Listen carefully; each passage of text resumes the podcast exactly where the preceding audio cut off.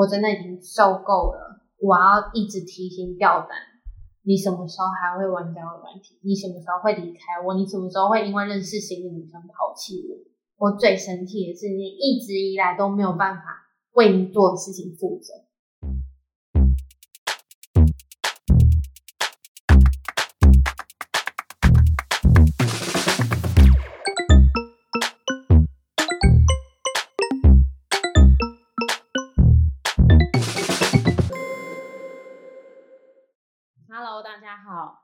来到渣男设计学，我是白菜博士。今天邀请到的来宾是我的好闺蜜兼人称渣男吸尘器的 Leslie。Hello，大家好。Leslie 曾经有一段感情，集结了所有八点档的剧情元素。身为闺蜜的我在一旁看的也是，哇哦，觉得 瞠目结舌，非常精彩。于是呢，就千拜托万拜托的请她来到节目中，与大家聊聊这段惊心动魄的故事。那首先呢，我想要请你先跟大家分享一下你在感情中是怎么样的一个人，以及你自己向往的爱情模式。我就分以前跟现在来讲哈，就是以前的话，我就是那种谈了恋爱就非常顺从对方啊，然后会把对方当做我的生活重心。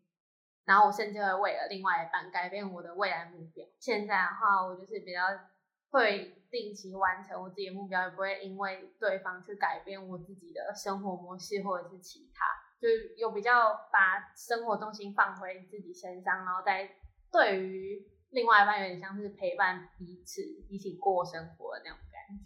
中间的转变是因为这个惊心动魄的故事吗？嗯，好像是。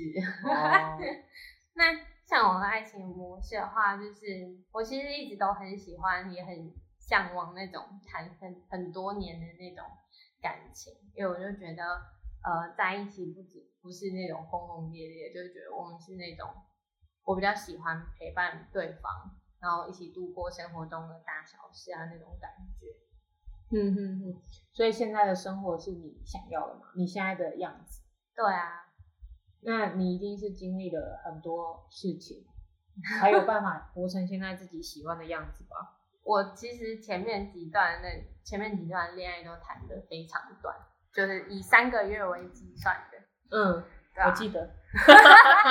然后就是前面的感情就很遇到很多奇形种啊，就像是我可能跟我男朋友聊天的时候啊，嗯，就会看到他手机突然跳出那个。交友软体的同职，或者是我之前有过一个前男前男友，他也是，他可能只想跟我讲一件事情，那件事情什么忘记了，然后他跟我现在就传给我的时候，发现他的手机上面有交友软体的通知的符号，嗯，那我就当福尔摩斯，我就去登入那个那个交友软那个交友软体，就发现他真的有在用，而且还都是放裸照。那你有去密他吗？没有，小姐加他好友。嗯，但就是我以前在面对这些问题的时候，我就会觉得我们都还可以经过沟通或者是修改，然后去挽回这段感情。所以你有你有你有当下就戳破他吗？我有跟他沟通这件事情，但是我一讲，对方就暴怒，暴怒，对他就会直接想，他就直接提分手。但是我那时候在我的立场，我就一直觉得。哎，这个人可能只是一时迷路而已，嗯，我就会觉得他可以改，嗯，对吧？你自己觉得对渣男的定义是什么？渣男的定义，我觉得可以分三种，一，嗯，一种是第一第一个类型是，他明明就没有想要谈恋爱，然后他也没有想要谈任何感情的意思，但是他就会，他但他也不会跟对方说清楚。他就会一直有点像是骗对方感情的那种感觉，然后事后还会在那一直说，哎，这个女生让他很困扰，嗯，但是明明就是他自己掉对方上嗯嗯嗯，我觉得要玩就说清楚，嗯，对，我觉得是第一种，第二种类型，他没有想清楚，他为一段感情负责任，就例如说他今天决定谈了感情，但他其实还是一直。内心想要自由的鸟，他还是想要就是，比如说去玩啊，然后去钓钓美啊什么的。嗯，可这其实不是不是在感情里应该做的事情这样。啊，第三种就是有女朋友，但他其实心态是他想要骑驴找马那种感觉。他跟 A 在一起，但他想要找 B。那你那段惊心动魄的故事的男主角是属于哪一种？我感觉每一种都有啊，还是复合式就对了。对，我们这一群姐妹听你跟他的相遇都觉得很浪漫。你们不是在咖啡厅浪漫的邂逅吗？哦，其实不是，什么意思？什么意思？就其实那时候是我跟他其实在找软体认识的啦，但是亲，但我那时候我们是闺蜜，但我那种想要把就是这个相遇合理化，我想要让大家觉得哦，这是一段正常的开始的感情这样。等一下，录这个音让我发现了这个天大的秘密。对，好，你给我娓娓道来。Good night，你应该知道。嗯，有听过。它是一个声音交友的那个 app，因为我是一个很喜欢声控，对我是一个很喜欢男生声音好听的人，接到他的电话，我就觉得哇，这男人声音真的太好听了。我的那个前男友，那以下就叫他 J 先生好了。J 先生是在金门的职业军人啊，因为我在台中嘛，我那时候会配对到他，是因为他那时候在呃台中机场要等着飞回金门，可是那时候因为金门的春天都会起大雾，他不一定每一班飞机都可以飞，然后他好像那时候被困在台中两天还是三天吧，嗯，也是因为这样我才会认识他。第一天、第二天，反正就后来就换奶奶聊天，我们两个其实进度也蛮快的，就是。认识大概一个多月，我们就在一起了，就是讯息讲说要在一起这样。那那时候他吸引你的点，除了他声音好听，还有什么？跟他某呢，我就觉得，嗯，这个人蛮有趣的。你说聊天感觉让你觉得很幽默吗？我现在有点想不起哦，那时候喜欢他原因是什么？可能是一种暧昧恋爱的。不是啊，就单纯眼睛怎么了吧？哦，sorry。然后我跟他在一起之后，就第一次见面就是我飞去金门找他，他有在机场接我，我就觉得哎，这男生这整个相处起来的感觉，我就觉得很很不错，就蛮轻松，就刚在一起而已。对，那时候就每天都像个在恋爱里的。小女人，然后就会每天都很开心啊。然后那时候你们应该也知道吧，因为我我们两个远距离，所以我们每天都会讲电话。就他就是他就是中午跟晚上都会固定打一通电话给我，头上都是泡泡的，对，小女人，粉红泡泡，没错，对，啵啵啵啵啵啵，然后我们走在后面还屁股后面还有啵啵啵 啵，然后就是那时候就很开心啊，就是我就觉得有一段感情，感觉可以。好好走下去。对我那时候一直觉得他是一个很稳定的，因为毕竟军人的职业也是蛮稳定的嘛。嗯嗯，对啊，他就是大概一个月会回来台湾几天，他只要返台假的话，他就会就上来台中，我们就会约个会啊什么。我们在一起到第三个月的时候，他跟我说，哎，他有一个干训班的一个训练吧，他所以他就说他可以回来台湾大概四个月左右。嗯。对那时候是六月，嗯嗯嗯，他回来台湾的时候，我真的超开心的，因为他只要回来台湾，他就是周休二日，所以等于说我们就更有机会可以，就不用每次都间隔这么久才见面，很棒哎。然后殊不知这才是精彩的开始。那时候回来的时候，因为我知道他那个集训的那个力强度啊，然后什么都很恐怖，嗯嗯，对吧？那时候他回来的时候。他就常常跟我说，他累到完全连手机都不想花，他就直接会想睡觉这样。然后那阵子他就会一直跟我说，他只想要就是看剧休息。那两个月我其实也没有太意识到什么，我就觉得哎，因为他训练很辛苦，我就会觉得哎，那我是不是要让他好好休息一下？后来隔没多久，他就问我说，哎，他我可不可以陪他一起去冲浪？那我就说 OK 啊，我可以陪你去啊，因为他就他就跟他朋友一起去冲，然后我在房上岸上等他，所以他就给我他的手机。那时候就是因为他把他的手机给我，我就想说，我有一个小心有一个恶魔，就想说，不然我来看看他的手机，看他的手机。嗯，我就点了他跟他就是最好的兄弟的对话，这样。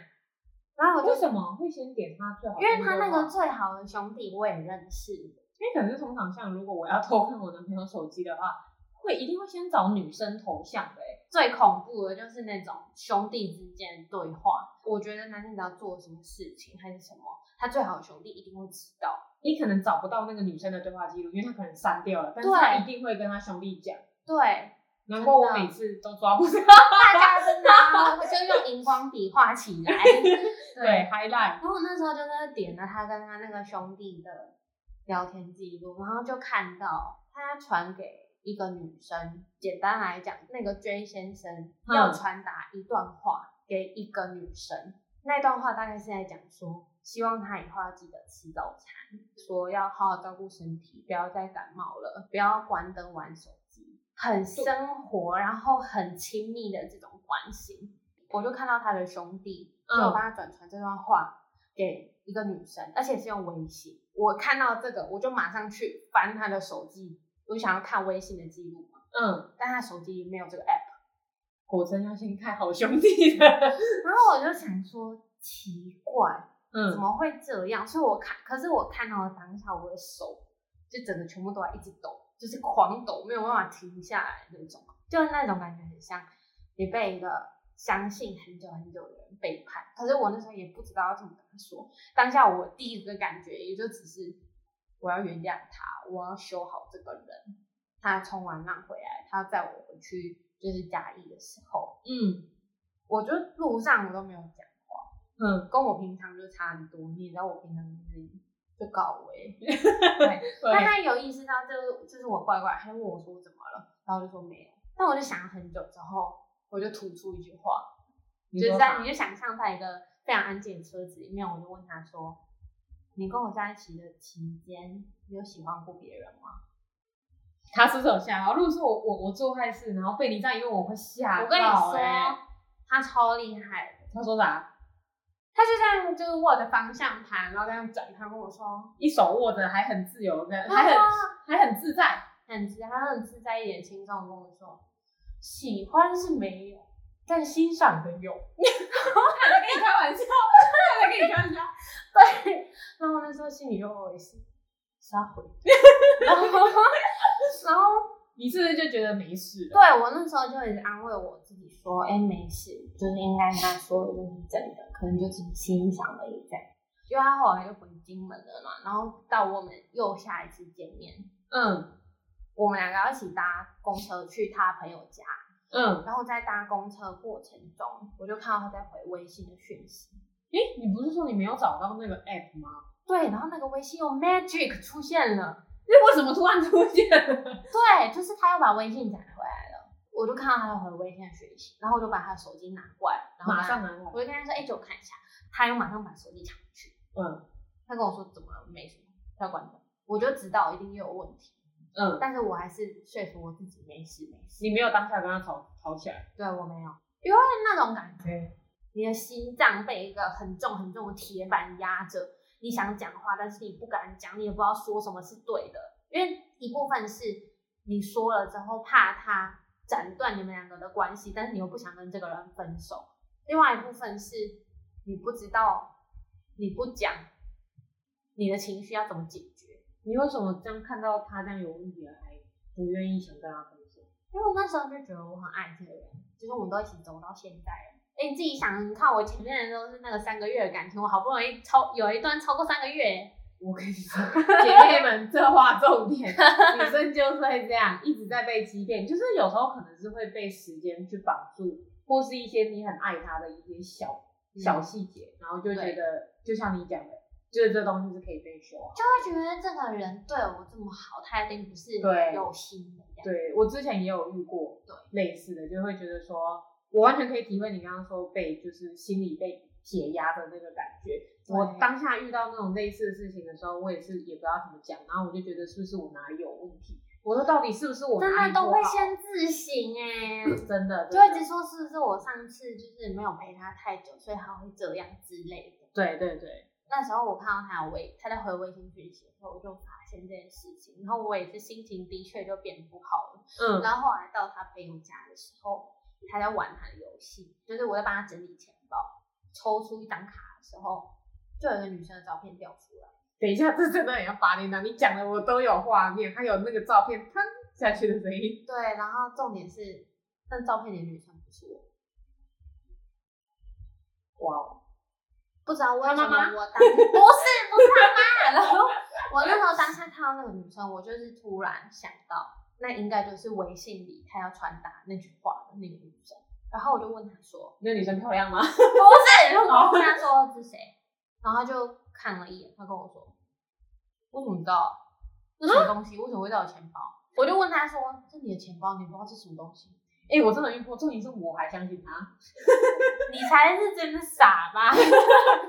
你没有相信吗？我当然不信啊。哦，我就跟他说，我就说这是你的钱包，你不知道这是谁，这是什么东西？然后他就跟我说，没有啊，我真的不知道。我就说你真的不说吗？他要闭嘴了，他什么话都不说。然后我问他说，我再问你一次，你要不要说？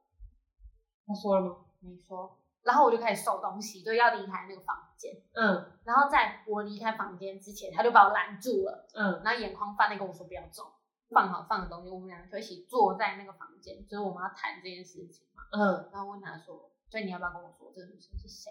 嗯然后他就跟我说，那个女生是他跟他兄弟一起在打游戏的时候认识，一个中国的女生。我就说，那你们为什么没联络？我就说为什么会分开？因为我之前看过他的对话，对，他那时候讲的理由超烂。他就跟我说，那个女生一直说要来嘉义找他，可是都没有来。我那时候想说干屁呀、他们认识很久吗？没有啊，就是也是打游戏认识的啊、就刚好时间重叠在他回来台湾的那几个月。就你以为你们会越来越亲密，但结果在这个同时，他跟别的女生好上了。对，然后他就跟我说，他跟那个女生现在没有联络这样。嗯，然后我那时候心就一直有那种纠结的感觉，你知道吗？就有一种他们两个已经没有联络嘞，那我是不是那你是不是要放下？对不对？对？那我是不是要觉得这件事情没有关系？他是爱，他还是爱我的这样？好吧，那我就原谅他。现在的你，你原谅不会啊，妈的，我我会公审他。公，真的吗？哎、你现在讲的一派轻松。真的啊，因为那时候我发现他的照片的时候是二月吧，嗯就是我们两个在一起快要一年的时候，嗯，那个时间点发现。哦，然后隔没多久，他回来台，他又回来台湾了，没错，又一个月过去了。他回来台湾，我们又在他朋友家，又等他一个朋友，然后在他拿给我看他的手机的时候，他就跟我说：“哎、你看这影片这样。”然后他还回主页的时候，我又看到他的主页的交友软体。天哪，真的是死性不改哎。因为我那时候知道他朋友在家，我就想说，我那个 J 先生还蛮蛮爱面子的，所以我就私底下找他去，就是房间，我就问他说，单独问他说，为什么你手机叫我软体？然后他就暴怒，又暴怒，他跟我说，已经给他面子了。他就跟我说，你这个口气会不会带太自以为是啊？你以为你是谁？你在审问犯人吗？然后他就开始收他的东西，问他什么？开始拿包包啊，拿什么的，然后他连鞋子都不穿，他就拎着他的鞋子，赤脚从五楼的公寓走下去，那你那时候怎么做？而且大门还开着，他连门都没关这样。然后我就在客厅这样看着他走，然后我看着他朋友，然后他朋友就傻眼问我说：“怎么了？”我就说：“我也不知道。”然后，然后这这剧情很夸张哎。他就走了，然后我就问，我就问他朋友说：“那我要怎么办？”然后，然后他朋友就说：“追啊！” 我就去追了，然后呢？然后我就去追他，就是我就从五楼公寓跑下去，就是马路上拉他的手这样，嗯他要在大马路上就是把我的手甩开，我就一直跟他说，就是你不要这样，你不要这样。为什么是你去追着他？然后他就说，现在闹到这样，你看大家都在看你啊，丢不丢脸？你有然后哭吗？没有，我没有哭。我都说我会哭哎。然后哭出来后来他就上车了，嗯，把我一个人锁在车外，他连窗户都不开，他就习武就走了。没有，他没有走，他就留下我一个人在那边一直敲车窗。我我要叫他打开窗户跟我沟通。他打开的第一句话就是：“你看现在大家都大家都在看你啊，开心了吗超过分。？”然后我就跟他说我没有那个意思，他就说：“你用那种口气跟我讲话，你什么意思？”他是不是把你吃的死死的？是不是？我觉得应该是因为前面那些事情，我一点表示都没有，我好像都觉得他只要讲完，我都会原谅他，纵容他。嗯，因为另外一部分是他本来就是一个自尊心很强、很爱自己的人。我其实一直都知道，他从刚交往到我们在一起一年多那时候，我都知道他有在玩交友软体。你都知道？应该就是在那一场大吵之后，我的心就很像就是死了、平了那种感觉。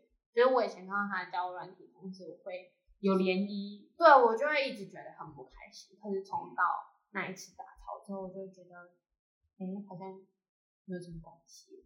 中间有也有做过一件蛮扯的事情，因为两个人在一起会发就是发文在 IG 嘛。对。某天我就突然看到他版面上的我的我的文都不见了，然后我就去点了他的那个粉丝，因为在我一直以来都很。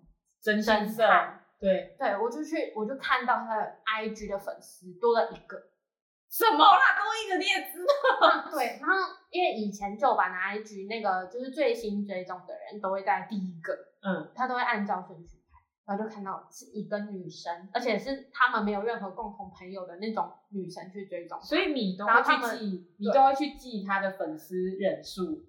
会，然后我还会大概去看一下，就是前后顺序，例如说前面是哪几个 A、B、C，然后今天就是因为那个 A、B、C 排跑到下面了，上面多了一个新的人，这样。天哪！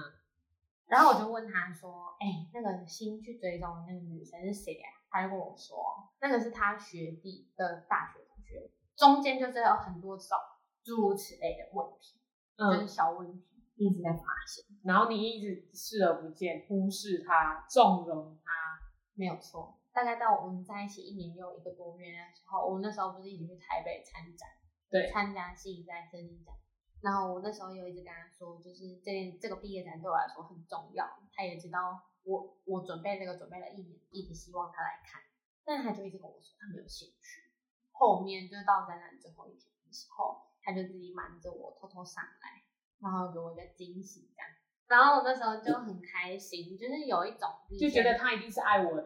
对，因为他之前送我的生日礼物，你还记得吗？一箱美招绿茶，哎，真的想不透。那时候就觉得，哎，是不是前面我陪他度过那么长一段时间，他好像终于就是意识到你的重要性。对，可是当在去完战场，我们要一起去吃饭的路上。我又看到他的手机，跳出交友软件，到底一波未平一波又起哎！我就一个人在台北，然后撑着伞，然后那时候送他去打车的时候，我就一个人就是从捷运站出来，我也不知道那情绪要怎么描述，我就是撑着伞，然后一个人在雨中哭。某天下午的时候，就突然想到他那句话，他就跟我说：“我有没有限自己玩交友软件？”为什么要限制我？就有一种我不知道我自己在干嘛的感觉，我就下载了交友软体，就在上面认识了一个男生，一个北京的男生。那时候可能一部分是新鲜感，就有人把你从这个泥沼里面救出来的感觉吗？有点像，我跟他也很了解，我们两个每天会花很多时间在对话，嗯，谈心，谈心啊，就谈谈过去啊之类的。这样，在那一瞬间，我就突然有一种。我为什么要一直围着 J 先生打转？嗯，为什么我要一而再、再而三的去纵容他犯那些错误？凭什么我这样对他，但是他要这样一而再、再而三的伤害我？大概在认识那个北京的男生的第第四天还是第五天，我就跟 J 先生提了分手。嗯，我就跟他说，我真的已经受够了，我要一直提心吊胆。你什么时候还会玩交友软体？你什么时候会离开我？你什么时候会因为认识新的女生抛弃我？我最生气的是，你一直以来都没有办法为你做的事情负责，就包括我跟他从头到尾在一起，中间经过了很多事情，我明明就都是知道答案的，但是他始终没有告诉我真正的原因，他都在骗我。隔天他就跟我说，他打电话跟我说。因为你说你没有办法，因为你说我没有办法诚实面对我自己的问题，所以我现在要来跟你讲实话了。我说哦，好，你说。他就跟我说，那个大陆的女生，他们其实有在一起三个多月。他跟我说，他要追剧的那些时间，其实都在跟他打视讯电话。他说他学弟的大学同学那些事情都是骗我的，那个女生是谁？他在交友软体上认识。他还要跟我说，就他去搜，他去按隐藏的那些文，他其实都知道是隐藏，他只是怕被那个女生发现他有女朋友，所以他要把那些文隐藏。然后他就跟我说，他真的知道他以前做那些事情都错，他就想要我回到他身边那时候我当然打死都不答应，我就跟他讲说，我对感两个人在一起感情的底线是我没有办法接受对方在感情里还在玩交友软体，这是我的底线。嗯，我就说，但是你已经踩我的底线一年多了，我都要一直假装我自己不知道，还要假装我都可以接受。我就跟他说我受够。他算是一个家庭责任感没有那么重的男生，就是他们家两个小孩都在外地工作，然后他爸妈在家里，加上他爸爸有忧郁症，嗯所以他爸妈很常吵架，嗯，但是一吵架就会就会闹人命，他爸爸就会想要自杀或是什么的，嗯就情绪控管很不稳定。嗯但是他只要放假，他就会会他回台湾之后，就可能就回家丢个行李，然后又出门了，就是出去玩啊，去干嘛、啊？你是想要对家里的一种逃避吧？有可能，但是因为这样，我只我只要去他家，我都会花很多时间陪他爸妈，因为他回家也都在睡觉。那时候六月分手的时候，我本来就已经有跟金门那边的一间民宿说好说，哎、我要去那边打工换宿。尽管那时候就是说，虽然说已经说好说要分手，但是我那时候也没有想太多，就觉得说，毕竟我们两个也是在一起一年多，然后也是很熟悉彼此的人，那时候可能就觉得，呃，是一种习惯依赖的感觉吧。再试试看。对，因为他的确也改头换面蛮多的，就他也有跟我说好说，嗯、他以后手机密码都会让我知道，嗯然后我想看他手机就可以看，然后他也发誓他以后再也不会玩交友软体。但是，但是因为他不玩交友软体了，他把那种对一开始感情那种不安全感全部都放到我身上，所以他变得特别的关注我。嗯就像是你今天打一通电话找我，你可能找不到我，嗯，我没有接到，你可能会过个几分钟再打，对或者是你等我回电给你嘛。对，他不一样，他会打到我接为止，然后我只要一回拨或者一接电话，他第一句话都是：“你旁边是有男人，你跟谁在一起？”或者是我出去买个东西，然后我可能没有买他的，然后我可能只买了我自己，他就跟我说：“你以前去到哪里都会想到我，你为什么现在不会？”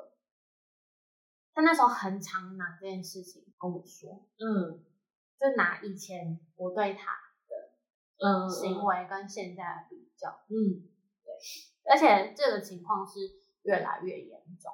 他开始打电话给我的频率变多，他就是没事就想打电话给我，查情哦。嗯，然后到大概到某天，我跟他提分手那天，就是那天其实很平常，就是我只是在骑车去学校的路上，嗯那你也知道我骑车都会戴耳机听音乐啊，会。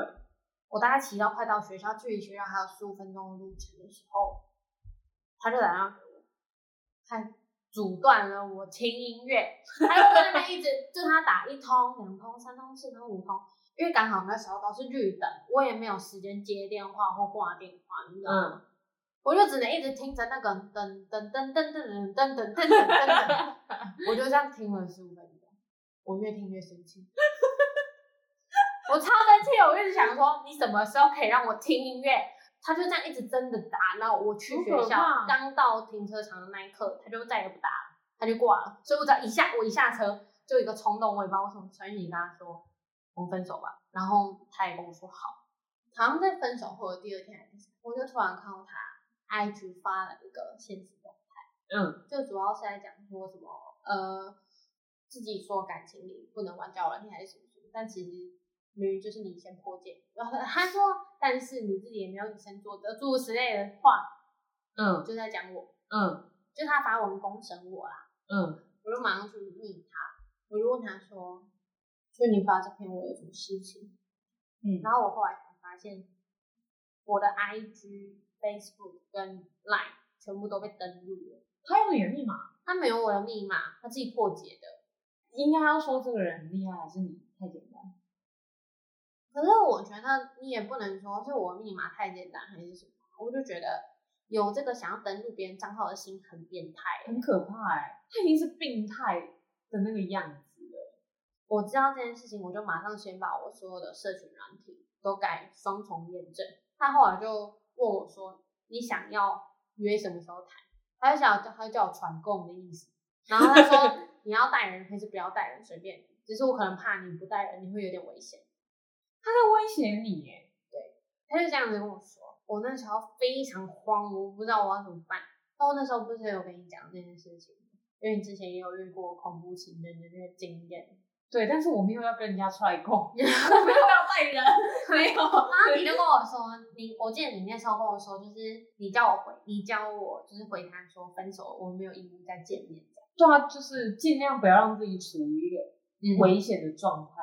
他那时候情绪很不稳定，他常常会一秒上一秒跟我说。我好想你，你可以回来吗？下一秒跟我说你的臭婊子。大概到隔年的时候，我就跟他，他就传了一个讯息跟我说，他以后不会再打扰我这样。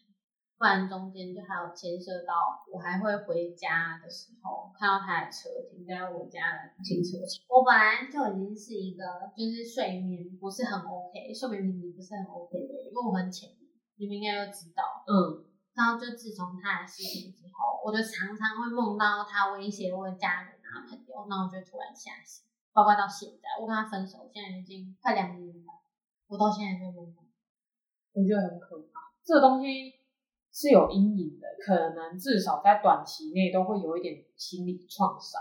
因为是看到这个人，你就会想起那些事情。真的，刚刚有讲到他做了很多很多部分的事情，而且是一而再再而三。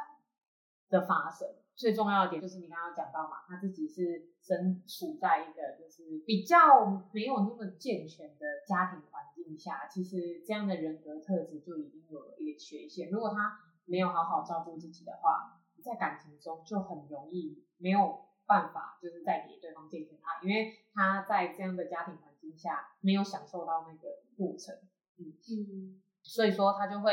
比较享受于想要就是从另外一半的爱，就是索取这一块的不足。但是就是如果只有身边的固定对象，其实是不够的。他是需要就是不断享受恋爱，就是来吸取这些被爱的养分。嗯，而且不要谈恋爱啊。但是对他来说，这是他就是心理上面的一种缺陷。有可能他不知道他自己这一方面生病了。嗯，对。然后所以他会不知道怎么去解决这样的事情。这样的人格特质，他一定有一部分是自卑的。你有发现吗？他某一部分可能是没有自信，但是因为他爱面子，所以他才会更加去保护这部分。还有他习惯性逃避这件事情，你刚刚讲的其实就很明显，他就会发生不照顾你的情绪，然后都以他自己为主这样子。嗯，对，嗯，我觉得这是渣男很大的一个人格特质，就是前面其实有说到，他就是非常没有自信，然后会以自己为主。对。通常像这种情况的话，Leslie 替我们做了一个最差的示范。很差吗？就是一直包容、容忍，然后就觉得可以修复好这种关系。我自己其实有就是在中间玩交友我好像没有什么力气去就是做工程这件事情，只是就是因为经过过这一段，然后就真的觉得会怕你受伤的人，早就不会去做那些让你。难过的事情，就是爱真的爱你的人，绝对不会想要看到你为他做的事情难过。我就觉得女生如果遇到了一个有事没事就在那边惹你难过或者担心的那个人，一定不是真心喜欢你的。嗯，我觉得他一定是一定是没有照顾到你情绪的那一种。对，而且你刚刚最一开始有讲到渣男分三种嘛，其中第二点是说。他没有想好自己能不能够去负责一段感情，嗯，我觉得这句话说的很好。他也同时也没有好好面对自己，有没有办法就是好好的去爱一个人？因为他连好好照顾自己、爱自己都没有办法了。我觉得还有一点很重要，就是在于他做了这件事情之后，女生们如何面对自己的情绪。你可能当下会就是想要安慰自己。嗯，而且你当下会不知道怎么处理这些事情，但是第一个想法就是原谅他这件事情。我觉得同时也是你没有好好面对你自己。对，在面对这件事情的时候，你反而要先去理性的去思考，说他对你造成的这个伤害是大是小。嗯，其实我们不能去克制我们就是遇到怎么样的男生，或是被什么样的男生吸引，因为毕竟他们也会就是做出那个表象，做出你喜欢的那个样子。但最重要，能够终结这件事情的人是你自己，就应该要自己想想看，嗯，怎么样是不会伤害到自己。关键的点是我跟他在一起这一年半，中间发生所有事情，我身边没有一个朋友知道。哦，我今天其实录这个音，就是了解的比之前还要更多更多，这都是我第一次听到的故事。也不是说一定要跟身边人哭诉什么的，但是我觉得，如果自己没有办法好好去处理这些事情，就是你可以找个信任的人听你说，或许他有更好的方法。另外一部分也真的是旁观者清，因为真的是谈恋爱的人就会是整个迷失在里面。我觉得还是听旁边的人说，自己反而会冷静很多。对，渣男设计学就是为了自己开的。哪是？好，我其实，在那段感情之后啊，我就有点像是打完 BOSS 的那种感觉。我就觉得我再遇到怎样的男生，我都就是我就觉得我可以 handle 得了。嗯，你已经知道怎么样处理自己的情绪。对，就会正正确去分辨我自己的情绪，就是例如说，他今天做一件事情，那我今天情绪被的确被影响到了。那我今天要的到底是什么？我是想要他道歉，还是我是想要他怎么样？我是想要他忏悔吗？还是什么？然后我觉得另外一部分就是，像我前面讲到，我觉得你要学会把重心放在自己身上，嗯，然后用一种就是对方，自己跟另一半是一起在体验生活的。那种想法，不要觉得说，哎，我是在依赖对方，或者是，哎，我什么都可以跟他一起的那种感觉，就自己的目标还是要照照实的走。我觉得在如果这样子想，就不会一直觉得，哎，我今天失去了一段关系，那我是不是就失去全部了？我觉得不要害怕去经历所有感情上的挫折，但是你一定要相信世界上真的会有个人好好爱。但是不要相信渣男，心灵鸡汤。今天谢谢 Leslie 带来的这一段故事，呵呵呵呵，精彩。我也要谢谢，因为我也是很多也是第一次听到。我们今天的分享就到这里喽，专栏设计学，我们下次见，拜拜，拜拜。